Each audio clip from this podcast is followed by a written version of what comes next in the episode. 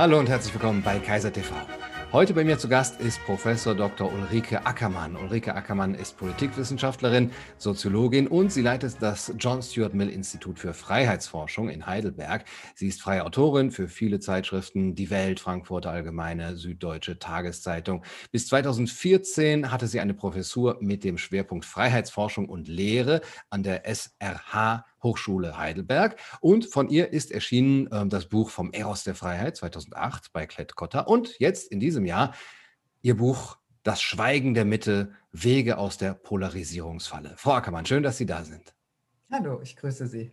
Ja, der Titel Ihres Buches ist ja schon mal sehr spannend. Da interessieren mich vor allem zwei Begriffe. Erstmal den der Mitte. Was ist überhaupt die Mitte und warum ist sie so wichtig? Warum brauchen wir sie? Muss man unterscheiden zwischen der soziologischen Mitte und der politischen Mitte. Also soziologisch gesehen haben wir unterschiedlichste Bevölkerungsgruppen. Äh, wir hatten früher die Arbeiterklasse, wir hatten die Mittelklasse, wir hatten die höhere Mittelklasse, wir hatten die Oberklasse. Äh, das hat sich natürlich im Verlaufe äh, der Jahrzehnte und auch Jahrhunderte kräftig verschoben. Also ein klassisches Industrieproletariat gibt es so nicht mehr. Und ähm, Angestellte haben sich sozusagen durchgesetzt. Die Bauern gibt es in dieser Form auch nicht mehr so ausgeprägt wie früher. So, also wir haben es mit, äh, wir haben es mit sozialen und äh, großen Umstrukturierungen ähm, äh, zu tun seit, seit vielen, vielen ähm, Jahrzehnten. Wir sprechen von einer neuen Mittelklasse, wir sprechen von einer alten Mittelklasse. Also das sind Bevölkerungsteile, die sich natürlich auch politisch orientieren. So, und wenn wir ähm, das jetzt nochmal unterscheiden, was ist die politische Mitte, ähm, waren das natürlich die Überschneidungen und Schnittmengen der großen Volksparteien. Aber wir wissen, dass diese Volksparteien nicht nur in Deutschland, sondern europaweit in eine große Krise geraten sind auch eine Repräsentationskrise. Also was repräsentieren Sie überhaupt? Repräsentieren Sie noch die Mitte der Bevölkerung oder nicht? Und wir beobachten nun ähm, seit äh, einigen Jahren, dass diese alten Volksparteien, sprich hier bei uns vornehmlich die Sozialdemokratie und die CDU, äh, um diese politische Mitte buhlen. Also das heißt, sie wollen Wählerschichten aus der Mitte gewinnen. Und das hat leider, leider zur Folge, äh, wir sehen in der Großen Koalition sind diese beiden politischen Blöcke, die durchaus auch mal äh, kontroverser äh, zueinander standen, ähm, sind in der Großen Koalition immer stärker zusammengerückt, haben sich immer mehr angeglichen, auch programmatisch, auch in ihren ähm, in ihrem Politikstil und so weiter und so fort. Also das heißt, beide Parteien buhlen um um die gesellschaftliche Mitte und haben damit eigentlich so ein bisschen auch jeweils ihren Markenkern verloren, äh, auch zugunsten natürlich ihres, ihres Machterhalts. Also äh, was wir beobachten können, ist à la longue, dass äh, große Koalitionen äh, nicht jetzt unbedingt die Demokratie stärken, den kritischen Geist stärken, die Wachheit stärken, sondern dass auch in der Bevölkerung der Unmut größer geworden ist ähm, äh, über diese Form der Politik und diese Form nicht mehr sich richtig repräsentiert zu fühlen. Mhm. Also alle wollen in die Mitte, alle wollen irgendwie die Mitte sein, alle buhlen um die Mitte ja. und trotzdem gibt es aber eine Polarisierungsfalle. Wie ist das zu verstehen? Naja, also wenn diese Mitte politisch immer unklarer wird, also wenn wir uns nochmal die großen Volksparteien anschauen, die CDU ist in den letzten ähm, Jahren auch in ihrem Politikstil und in ihren Forderungen und in ihren ähm, Paradigmenwechseln weiter nach links gerückt. Ähm, die SPD ist, obwohl sie jetzt äh, linke Vorsitzende hat, aber ist doch auch weiter in die Mitte gerückt, wenn man an die Hartz-IV-Reformen denkt, ähm, ist eigentlich das, was äh, bürgerliche Mitte äh, gewesen ist, das ist sozusagen immer unspezifischer und unklarer geworden. Das hat nicht zuletzt zur Folge gehabt, dass die Ränder stärker geworden sind. Also wenn bestimmte konservative Kreise sich in der CDU, in einer großen Volkspartei nicht mehr repräsentiert sehen, gucken sie nach was anderem. Und Teile sind dann zur ähm, AfD, also die FDP hat das nicht auffangen können. Sie hat einige Stimmen der Mitte äh, bei ihrem letzten Wahlsieg, wie sie in, wie die, äh, was heißt Wahlsieg, also wie sie in den Bundestag eingezogen ist, auffangen können. Aber ähm, äh, die CDU hat Wähler verloren, auch wenn man im Moment bei den Umfragen äh, natürlich von einem Kanzlerinnenbonus sprechen muss. In einer Krise äh, haben, haben natürlich, äh, hat die, die, die führende Kanzlerin und agierende Kanzlerin ähm, immer äh, im Prinzip gute Karten. Und diese Polarisierung, die haben wir aus ganz unterschiedlichen Gründen. Ähm, da muss ich ein bisschen ausholen. Ähm, große Themen, die, die, äh, die Deutschland und Europa äh, äh, in den letzten zehn Jahren umgetrieben haben, wie die ähm, Euro-Schuldenkrise, wie vor allem die Migrationskrise.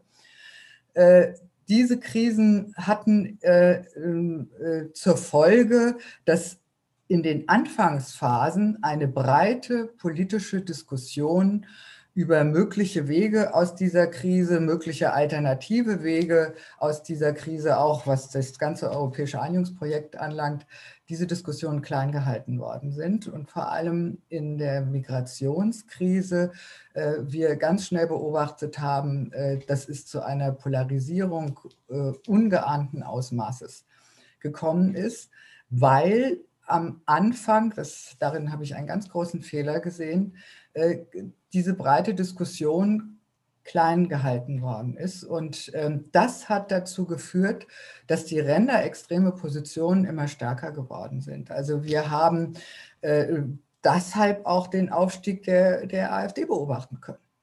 Äh, und es war am Anfang ein riesengroßer Fehler, die AfD äh, beispielsweise auch aus Diskussionsrunden in den öffentlich-rechtlichen Anstalten äh, auszuschließen mit dem Verweis, wir wollen nicht, äh, dass die Parameter weiter nach rechts gesetzt werden, wir wollen die äh, draußen lassen. Das hat genau dazu geführt, dass die AfD weiter Aufwind gekriegt hatte. Das ist im Moment ähm, äh, scheint das gestoppt zu sein, weil, weil sich die AfD selbst zerlegt. Aber ähm, ich ähm, fürchte, dass wenn die ganzen Krisen ähm, folgen, äh, jetzt von Corona und all dem, was noch weiter sich entwickelt, auch weltweit, ähm, dass, dass wir mit der AfD noch längerfristig zu tun haben werden. Also ja. mit dieser Form des Rechtspopulismus. So. Mhm. Und wir werden auch mit diesen Verwerfungen äh, äh europaweit sehen wir das. Das ist bei uns im Moment nicht so stark, aber äh, wir haben es natürlich auch mit Linkspopulismus zu tun. Und wir haben, darf man nicht vergessen, auch bei uns äh, in Deutschland ähm, in Gestalt der, der, der Linken, äh, äh, gerade nun Thüringen, vergessen wir es nicht, ähm, äh, ehemalige äh, äh SED-Genossen und, und, und Kommunisten äh, äh, und Vertreter dieses alten Regimes in den mhm. Parlamenten sitzen. Mhm. Ja. Ja, Sie haben die Krise angesprochen. Sprechen wir über die Krise. In Krisenzeiten äh, sind es ja nicht gerade die Intellektuellen, die man ähm, am ehesten ruft. Äh, in Ihrem Buch geht es aber viel um die Intellektuellen. Ähm, wir haben heute eine, eine Menge an Experten, äh, jetzt nicht Experten fürs Allgemeine, sondern für alles Mögliche, für Viren, für Epidemien oder für Klimawandel, für Rechtsextremismus. Äh, und wir haben auch äh, Prominente, also Schauspieler, Sänger, äh, die in diesen großen Gesellschaftsfragen das Wort ergreifen und ähm, ja, Werbung für äh, diese oder jene Weltanschauung machen. Äh, jeder kennt Udo Lindenberg oder Wolfgang Niedecken oder Till Schweiger, aber keiner kennt mehr Jürgen Habermas oder Ralf Dahrendorf, wenn ich das so sagen darf. Im Klappentext Ihres Buches heißt es aber, äh, oder wird die Frage gestellt, haben Intellektuelle ihr Deutungsmonopol verloren? Wenn das so wäre, wäre das so schlimm? Brauchen wir sie überhaupt noch? Ich denke, wir brauchen sie auf jeden Fall. Auch wenn wir einen, äh, seit, seit vielen Jahren einen, einen ganz, ganz radikalen Strukturwandel der Öffentlichkeit beobachten können, und da haben Sie völlig recht, dass ähm, die Intellektuellen äh, nicht nur ihr Deutungsmonopol äh, verloren haben, sondern ihr gesamtes Gewicht in der gesellschaftlichen Debatte. Äh, das hat äh, unterschiedliche Gründe. Das hat natürlich auch etwas damit zu tun mit der Zerklüftung äh, der, der, der Öffentlichkeit, der Fragmentierung der Öffentlichkeit. Einerseits sind viele, viele neue Räume durch das ähm, Internet entstanden, durch die digitale Revolution, also Wissensräume, Debattenräume, weltweit vernetzt und so weiter. Das ist natürlich ein riesengroßer Erfolg, auch wie man jeweils in den Ländern bestimmte Erkenntnisse, Entwicklungen, Debatten, äh, Verwerfungen und so weiter beobachten kann.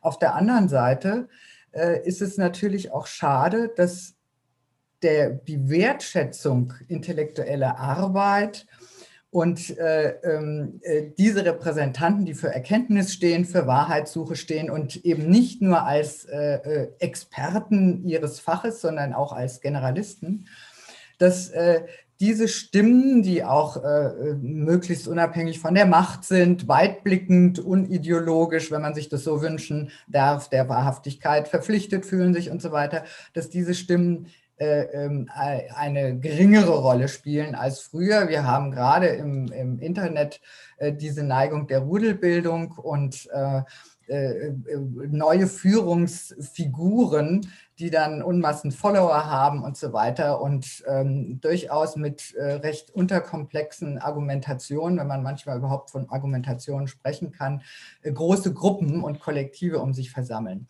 So, äh, generell denke ich, dass äh, die Intellektuellen, wenn man den emphatischen Begriff des Intellektuellen nimmt, wie er ähm, äh, aus Frankreich im Zuge der Dreifuß-Affäre äh, erwachsen ist und entstanden ist, dass äh, Intellektuelle äh, dafür stehen, sie sind Produkt gewissermaßen der Aufklärung und sie sind Verfechter der Aufklärung und der Universalität der Aufklärung und an vorderster Front der Meinungsfreiheit, der Religionsfreiheit, der Wissenschaftsfreiheit. Man kann es noch ausweiten des Rechtsstaats und so weiter und so fort. Also ihre eigene Entstehungsgeschichte verdanken sie den bürgerlichen Revolutionen und haben über ihr enges Fachgebiet hinaus ähm, äh, äh sich politisch engagiert, sich öffentlich engagiert, sich in die Weltgeschicke eingemischt, auch wenn äh, daraus, wenn man in die Vergangenheit schaut, auch starke äh, und scharfe ideologische Karrieren entstanden sind. Äh, sie haben also natürlich auch Unheil angerichtet in ihren Ideologisierungen und Moralisierungen, aber sie sind heute immer noch wichtig als wenn sie sich darauf besinnen, als Verteidiger, äh, gerade heute als Verteidiger der, der Universalität der Aufklärung und der Prinzipien, die damit verbunden sind. Ja, davor hat ja schon äh, Julien Bendard gewarnt, 1927 schon in äh, La Trahison des Clercs. Ja. Ähm, also die Intellektuellen sollten sich nicht vereinnahmen lassen von so tagesaktuellen äh, Notwendigkeiten. Genau. Äh, sehen Sie die Gefahr immer noch? Es ist fast 100 Jahre später. Äh, oder wäre es nicht eher die Gefahr, dass die Intellektuellen sich äh, zurückziehen in einen Elfenbeinturm, das Feld anderen überlassen, eben dann Influencern oder eben Propagandisten und sich selber unwirksam machen, ungefähr gefährlich machen? Ich glaube, wir können beides beobachten. Also einmal äh, haben viele Intellektuelle auch festgestellt, dass man mehr Geld verdient mit Ratgebern als mit kritischen Anfragen äh, und ähm, äh, Argumenten und Ideen, die quer ähm, zum Mainstream und zu der allgemeinen sich durchgesetzten Deutung der derzeitigen gesellschaftlichen Lage äh, stellen. Wenn Sie sich also sozusagen quer dagegen stellen, äh, macht man natürlich nicht solche Umsätze. Die Ratgeberliteratur auch gerade in, ähm, als also bei Intellektuellen, die, die, die damit also sich exponieren, ist, hat sich ja sehr ausgebreitet. Mhm. Ähm, äh, auf der anderen Seite haben wir auch natürlich bei Intellektuellen äh, die Neigung, dass sie sich nach der einen oder anderen Seite hin verorten. Also deshalb habe ich in meinem Buch auch davon gesprochen, dass die Mitte, die Mitte sozusagen intellektuell äh, kaum besetzt ist. Die politische Mitte ist kaum besetzt. Also wir haben natürlich auch die Neigung, da Intellektuelle nicht über allem stehen. Sie stehen nicht über der Gesellschaft. Sie können sich genauso irren. Sie lassen sich auch von Tendenzen, Zeitgeist und so weiter äh, beeinflussen. Äh, da hat man natürlich auch die Neigung, sich nach der einen oder anderen Seite hin äh, zu beugen oder, oder sich einzureihen. Und was ich nun beobachte, also solche, solche Figuren wie beispielsweise Ralf Dahrendorf, der auch sehr schön diesen Begriff ähm, geprägt hat, der Intellektuelle als engagierter Beobachter, der engagiert ist, aber beobachtet Distanz walten lässt und nicht zum blinden äh, Agitator wird. Ähm, äh, solche Intellektuelle haben wir nicht mehr sehr viel. Wir haben vor allen Dingen natürlich auch nicht solche, solche Persönlichkeiten wie äh, beispielsweise Ralf Dahrendorf, äh, ähm, der dann äh, ähm, auch zeitweise sogar in der Politik war, aber sich doch auch immer diese Distanz bewahrt hat und sich nicht hat vereinnahmen lassen. So. Und äh, was wir in den letzten ähm, Jahren oder länger schon beobachten können, äh, das ist, gehört vielleicht zu den Intellektuellen auch dazu, dass äh, doch äh, das Herz der meisten Intellektuellen auch in der Vergangenheit links schlägt.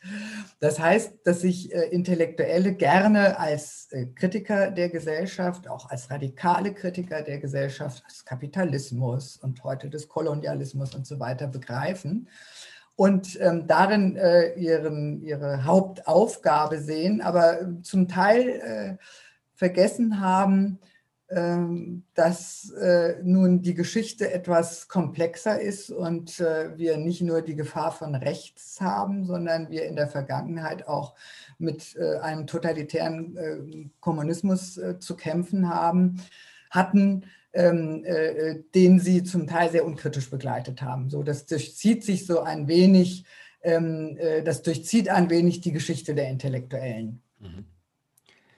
Ja, ich äh, erinnerte mich äh, an dieses Buch hier, als ich Ihr Buch las, Mario Vargas Llosas Der Ruf der Horde, in dem er äh, seine intellektuelle Autobiografie niederschreibt und dort einige Intellektuelle aufzählt, die sich dem Kollektivismus, dem äh, Etatismus von allen Seiten mhm. widersetzt haben. Äh, und hier sind auch drin Raymond Aron, äh, Isaiah Berlin, Karl Raimund Popper, aber auch Unbekannte wie, äh, also für mich Unbekannte, Namen wie Jean-François Revel. Ähm, und eher wirklich gegenüber der Übermacht der, sagen wir, Linksintellektuellen äh, muss man sie ja wirklich mit der Lupe suchen. So werden wir sie liberal nennen wollen, liberale Intellektuelle. Äh, das scheint fast ein Oxymoron zu sein, äh, dass äh, das Intellektuelle für die freiheitlichen Gedanken nicht in der Form so ein, eine große Liebe verspüren. Ähm, sehen Sie das auch so? Und wenn ja, warum ist das so? Ja, das sehe ich so. Ich habe genau dieses Problem und diese merkwürdige Situation, dass wir doch vornehmlich die Intellektuellen auf linker Seite ähm, sehen können in der, in der Geschichte, äh, auch bis weit ins 19. Jahrhundert zurück, habe ich in äh, meinem Buch Der Sündenfall der Intellektuellen äh, rekonstruiert. Und ähm, Interessant ist erstmal, dass es zwischen Frankreich und Deutschland da einen ähm, wesentlichen Unterschied gibt, der jüngeren Datums ist, der in die 70er Jahre ähm, zurückgeht. Äh, und das hängt nun allerengstens damit zusammen, wie sich die Intellektuellen eben auch in der Vergangenheit äh, zum Kommunismus verhalten haben. Mhm. So. Nicht nur zum Marxismus, sondern natürlich auch zu Lenin und zur russischen Revolution und so weiter und so fort. Und ähm, was wir beobachten äh, konnten, ist, äh, dass es der Sowjetunion äh, zu Zeiten äh, nicht nur der, der ähm, russischen Revolution, sondern auch danach gelungen ist, viele äh, Intellektuelle sozusagen auf ihre Seite zu ziehen. François Furet, der große französische Historiker, der hat das wunderbar rekonstruiert, Le Passé d'une Illusion, die große Illusion, ähm, das äh, vor allen Dingen mit dem mit dem antifaschistischen Paradigma es gelungen ist, dass die Sowjetunion als Siegerin über die nationalsozialistische Herrschaft dann plötzlich dastand als Retterin der Welt und nun gerade bei Intellektuellen großen Zuspruch hatte, weil damit äh, der Faschismus und Nationalsozialismus zurückgeschlagen worden ist. So. Währenddessen wissen wir, dass es Millionen von Toten gab in der Sowjetunion im Zuge der sowjetischen Herrschaft, dass es Lager gab, dass es äh, die äh, Moskauer äh, Prozesse gab, dass immer wieder Säuberungswellen ähm, bis weit in die Kommunistische Partei selbst hinein stattgefunden haben und so weiter und so fort. Damit haben sich bestimmte Linke, die selber auch ähm, eher begeisterte Linke waren, lange Zeit auch beschäftigt, aber viele haben sozusagen diese Seite der Geschichte, also die Verbrechen des Kommunismus, klein geredet. äh, vor dem Hintergrund, dass immerhin, das ist eine, eine quasi eine Entartung äh, der guten Idee gewesen. Äh, Marx hat es gut gemacht, es ging um die Emanzipation äh, der Gesellschaft, um die Abschaffung des Kapitalismus, auch wenn das äh, viel Blut gekostet hat. Aber die Idee war doch gut und es gab nur diese und jene Verzerrung. So, und äh, gerade in den 30er, 40er Jahren äh, hat die sowjetische Propaganda mit ihren Schriftstellerkongressen es auch wunderbar geschafft, also namhafteste europäische Intellektuelle auf ihre Seite zu ziehen. Und einige davon, zu denen auch äh, Rebell und, und Raymond Aron und, und André Gide und so weiter gehörten, Manny Sperber, ähm, die haben aufgrund ihrer eigenen ähm, Vor also äh, auf, äh, auf ihre, aufgrund ihrer eigenen Begeisterung des Kommunismus, aber auch ihrer Blindheit äh, dessen, was da auch übrigens im Spanischen Bürgerkrieg dann zum Teil passiert ist, sehr selbstkritisch sich mit ihrer eigenen Ideologisierung auseinandergesetzt und darüber geschrieben. Also ihre eigenen Erfahrungen, die sie in der totalitären KP gemacht hatten oder in entsprechenden äh, Untergliederungen äh, der, der, der, der KP, damit haben sie sich kritisch auseinandergesetzt. Und das äh, sind Intellektuelle gewesen, die sich dann in dem Kongress für kulturelle Freiheit, der sich 1950 ähm, äh, in Berlin gegründet hat, ähm, verbündet haben und versammelt haben. Und das ist ein, eine Organisation von Intellektuellen gewesen, die gerade, ich meine das jetzt, wir haben das Jahr 2020, äh, im, äh, 1950 fand das in Berlin statt, eine Organisation von, von Intellektuellen, die ein ganz breites antitotalitäres Spektrum repräsentiert hat, äh, in denen dann genau die Leute drin saßen, die zum Teil beides am eigenen Leibe erlebt hatten, die in äh, kommunistischen Lagern saßen und von den Nazis verfolgt worden sind oder auch in, in nationalsozialistischen Lagern gesessen haben. So, und äh, dieser antitotalitäre Konsens, den es einmal gab, den es nach dem Zweiten Weltkrieg gab, und der auch die Gründerjahre der Bundesrepublik bestimmt hat, übrigens auch an den Hochschulen, äh, Lehrstühlen repräsentiert und so weiter, der ist Zug um Zug über die Jahrzehnte verloren gegangen, was ich hochbedauerlich finde, weil um heute ähm, bestimmten äh, ähm, Entwicklungen an den rechten und linken Rändern überhaupt begegnen zu können, um sie einordnen zu können, um sie verstehen zu können, müssen wir diese totalitären Erfahrungen auf der linken wie auf der rechten Seite äh, im Gedächtnis haben äh, und uns gewiss sein, was seinerzeit passiert ist, auch wer wie sich hat verführen lassen, welche Querfronten und Querschnitte es gegeben äh, hat und bis heute gibt, wenn Sie sich Querfronten von links und rechts heute bei bestimmten Demonstrationen angucken. Also ich will jetzt nicht Weimarer Verhältnisse an die Wand malen, mhm. aber wir müssen in die Geschichte zurückschauen und dazu gehört der Blick auf beide totalitäre Regime, die kommunistischen Regime ebenso wie die Nation, das nationalsozialistische Regime und die faschistischen Regime. So, also diesen Doppelblick brauchen wir, um, um äh, äh überhaupt mit unserer Lage gut umgehen zu können und sie zu begreifen. Mhm. Ja, wenn ich das so höre, dann weiß ich gar nicht, ob es mir nicht doch lieber wäre, wenn Intellektuelle eher auf ihre Ratgeberbücher ausweichen würden und sich da eben nicht in solchen utopistischen Gesellschaftsentwürfen versuchen würden. Wenn wir den Blick jetzt auf Deutschland heute lenken, wie sehen Sie da die Lage der Intellektuellen gerade, also der, sagen wir mal, der Großköpfe, der Meinungsführer, äh, wie sie sich auch positionieren in Sachen, wir haben jetzt vielleicht gar nicht mehr so stark das Rechts-Links-Schema, als dass es uns um Nachhaltigkeit geht, um eine große Transformation und einen Green New Deal, äh, um die Klimawandelfrage, die Energiefrage. Ähm, wie sehen Sie die Positionen der, sagen wir, deutschsprachigen Intellektuellen da heute?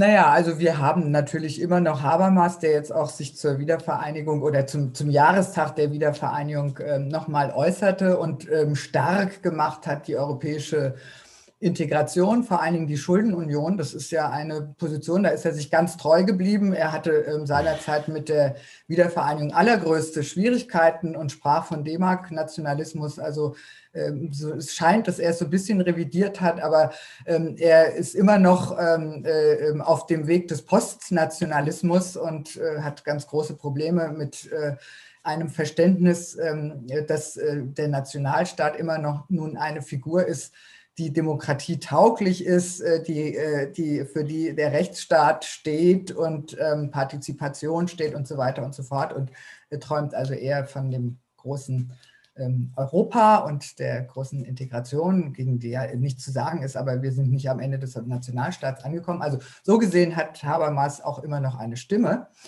Ähm, was wir im Moment beobachten können, ist einmal, wenn wir davon ausgehen, dass nun auch intellektuelle Stimmen aus den Hochschulen früher äh, zu hören waren. Äh, da beobachten wir jetzt nicht unbedingt die Großkopferten. Sowas gibt es in der Form nicht mehr, auch wenn Sloterdijk noch unterwegs ist. Aber das kann man jetzt mal etwas böse sagen. Das sind äh, die alten weißen Männer. So, ja. Und dagegen gibt es ähm, nun gerade aus den Universitäten eine äh, sehr heftige Gegenbewegung, die äh, nicht nur die alten weißen Männer zum Teil zum Feindbild und zum allerersten Feindbild erklärt hat, sondern ein Paradigmenwechsel äh, in, besonders in den Sozial- und Geisteswissenschaften, den ich für äußerst bedenklich halte, weil wir es mit einer Politisierung der Wissenschaft zu tun haben zugunsten einer Transformation der Gesellschaft, die klimagerecht ist, die gendergerecht ist, die ähm, minderheitengerecht ist, die antirassistisch ist, die und so weiter und so fort. Also ein, einzeln für sich genommen äh, finden wir es gut, wenn die Leute eher antirassistisch gesonnen sind und keine Rassisten sind.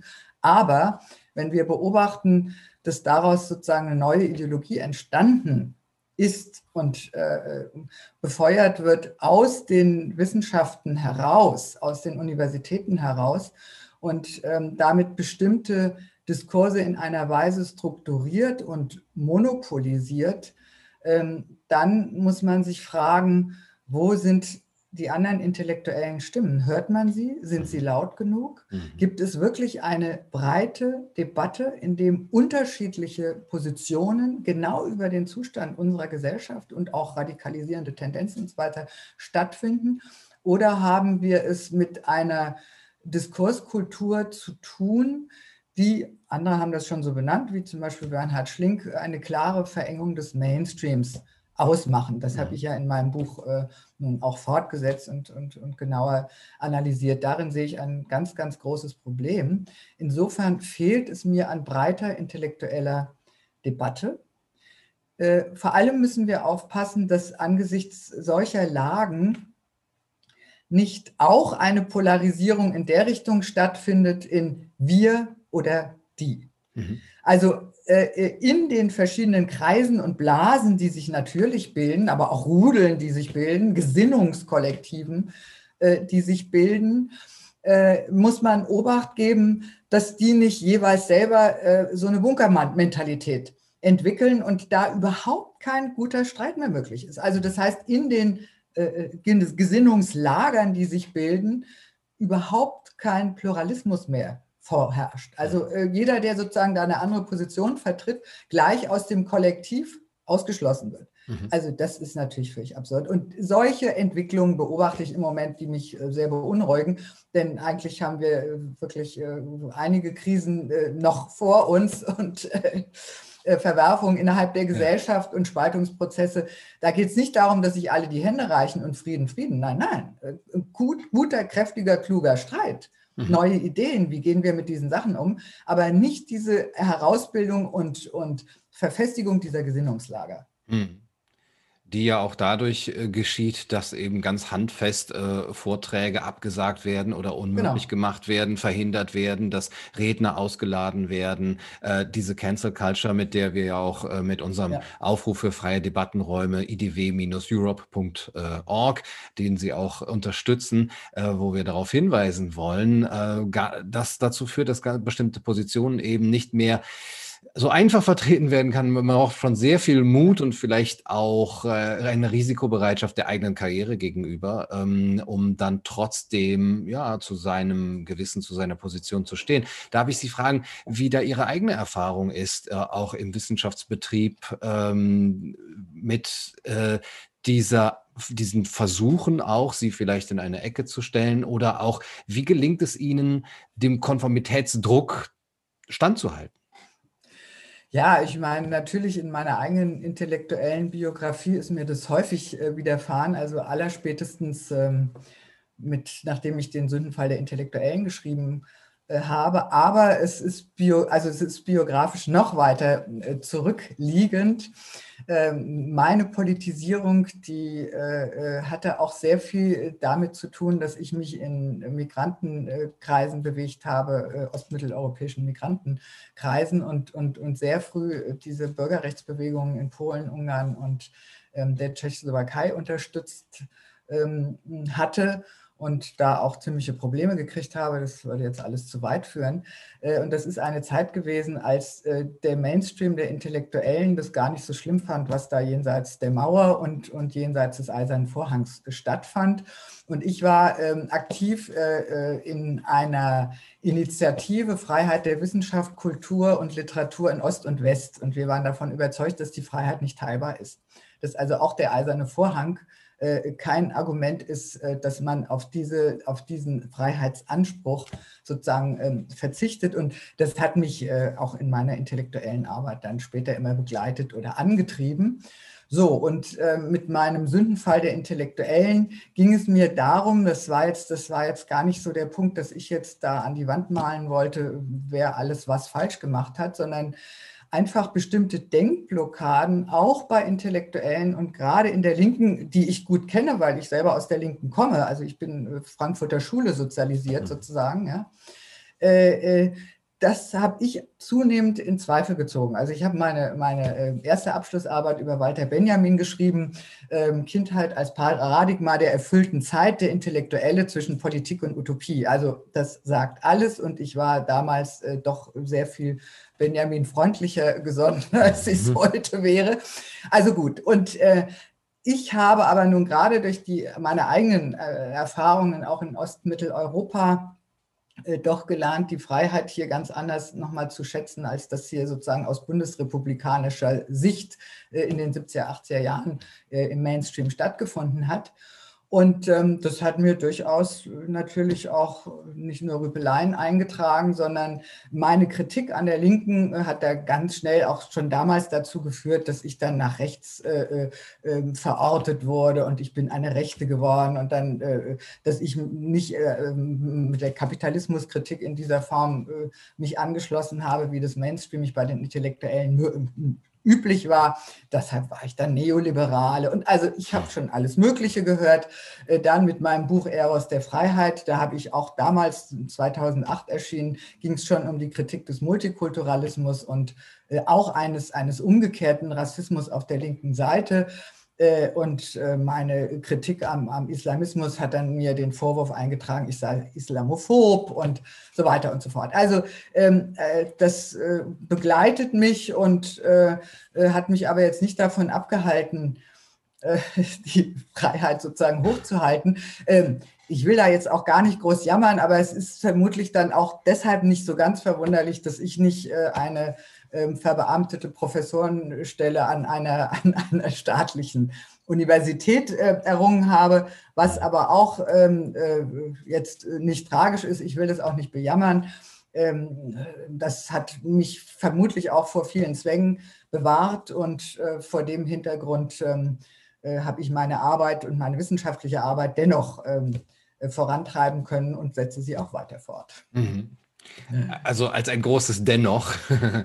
ähm, aber kann ich Sie doch, doch nochmal fragen, äh, mit, mit welchen, also Sie haben das jetzt so beschrieben, eigentlich ja auch etwas, was man schon kennt. Diese, diese Vorwürfe sind ja auch die, die üblichen, die jemanden treffen, der sich da eben so äh, un, also ohne, ohne ähm, wie sagt man, ohne ein Blatt vor dem Mund auch äußert und auch kritisch äußert. Äh, aber wie, wie gehen Sie sozusagen mit Ihrer eigenen Psychohygiene damit um? Also ignorieren Sie das oder äh, haben Sie da Mittel? Mittel.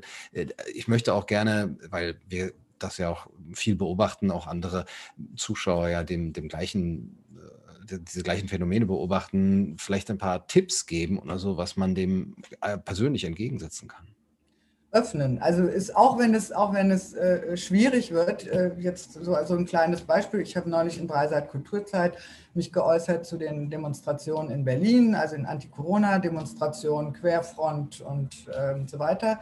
Und äh, da hatte ich jetzt nicht wie früher äh, dann irgendwelche Shitstorms und, und Post von, von äh, Linken oder Linksradikalen und, und Islamisten, sondern diesmal nun auch dann von Rechtsradikalen und Drohbriefe und ich soll das Land verlassen und so weiter und so fort.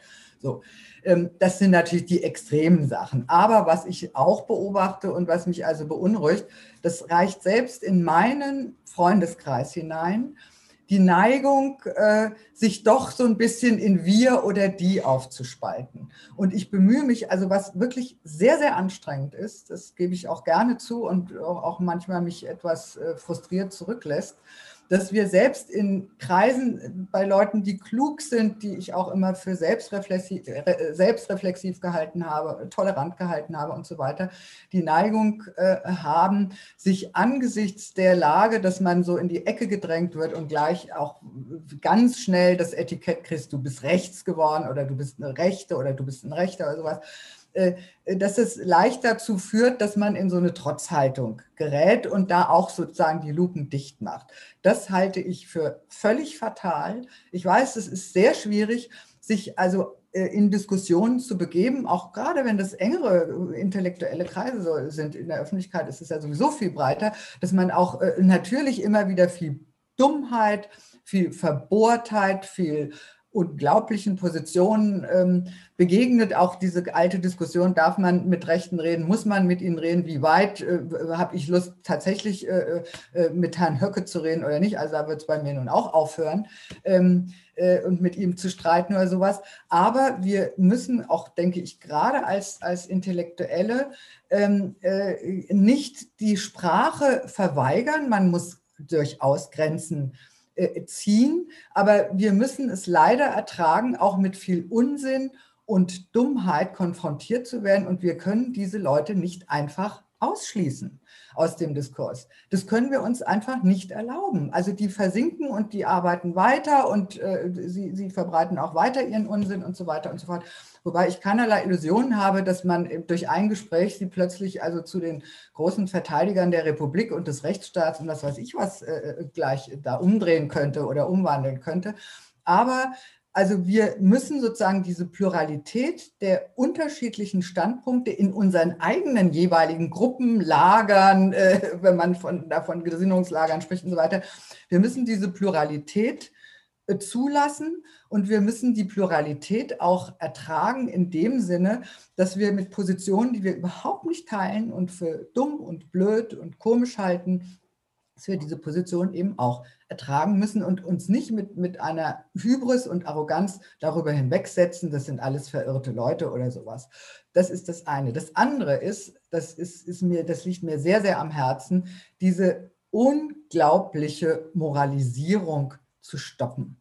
Also es wird äh, in den letzten Jahren kaum wirklich inhaltlich klar, sachlich hart debattiert über unterschiedliche Wege. Wenn wir also diese kleinen, diese Partikularinteressen, die sich äh, in Kollektiven versammeln, was im Prinzip ihr gutes Recht ist, aber sozusagen äh, die, die, die, die, die, die, also die, die universelle Perspektive dessen, was eine Gesellschaft ausmacht, verlassen und äh, permanent nur in Opfer- und Täterkategorien ähm, gedacht wird, agitiert wird und geforscht wird, ähm, da äh, äh, kommen wir überhaupt nicht weiter. Das ist weder sachdienlich, noch dient es in irgendeiner Weise dem gesellschaftlichen Zusammenhalt oder wissenschaftlichen und Erkenntnisfortschritt.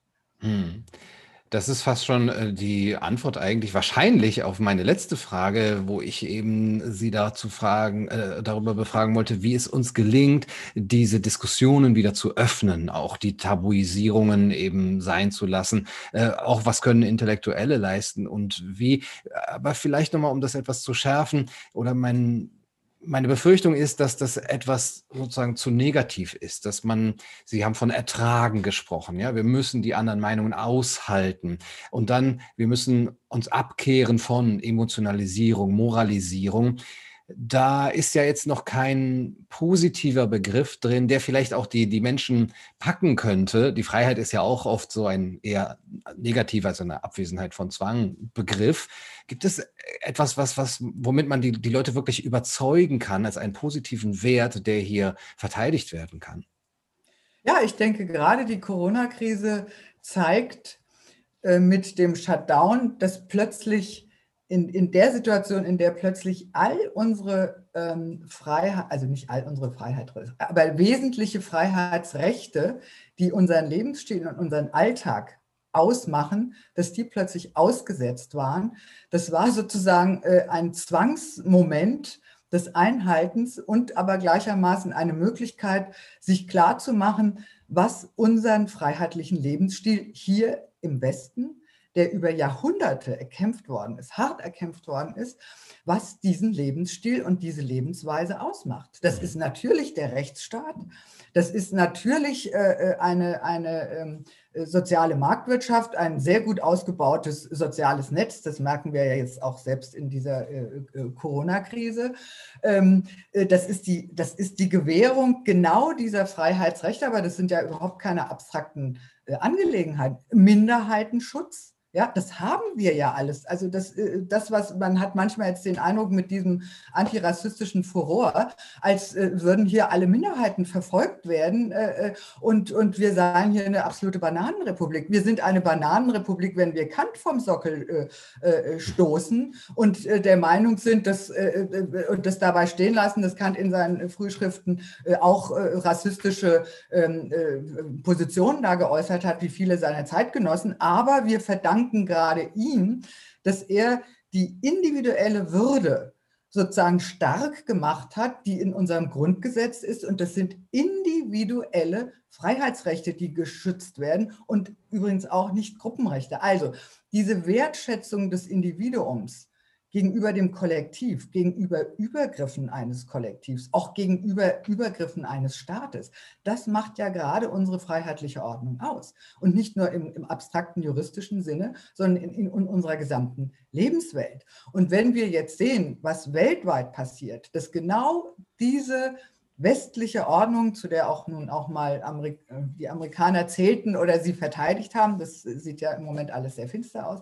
Aber das sozusagen weltweit, also diese Prinzipien von Demokratie und, und Menschenrechten immer stärker unter Druck geraten und wir selber in unseren eigenen Gesellschaften mit diesem hohen Lebensstandard äh, äh, wirklich an den, unseren eigenen Stühlen sägen, indem wir sagen, diese ganze Geschichte dieser westlichen Zivilisation ist eine Geschichte äh, der Unterdrückung und der Kolonialismus, der hat uns nur Unfreiheit beschert. Und also, es ist zum Teil einfach Unfug. Natürlich gab es im Zuge des Kolonialismus auch äh, Verbrechen, über die wir reden müssen.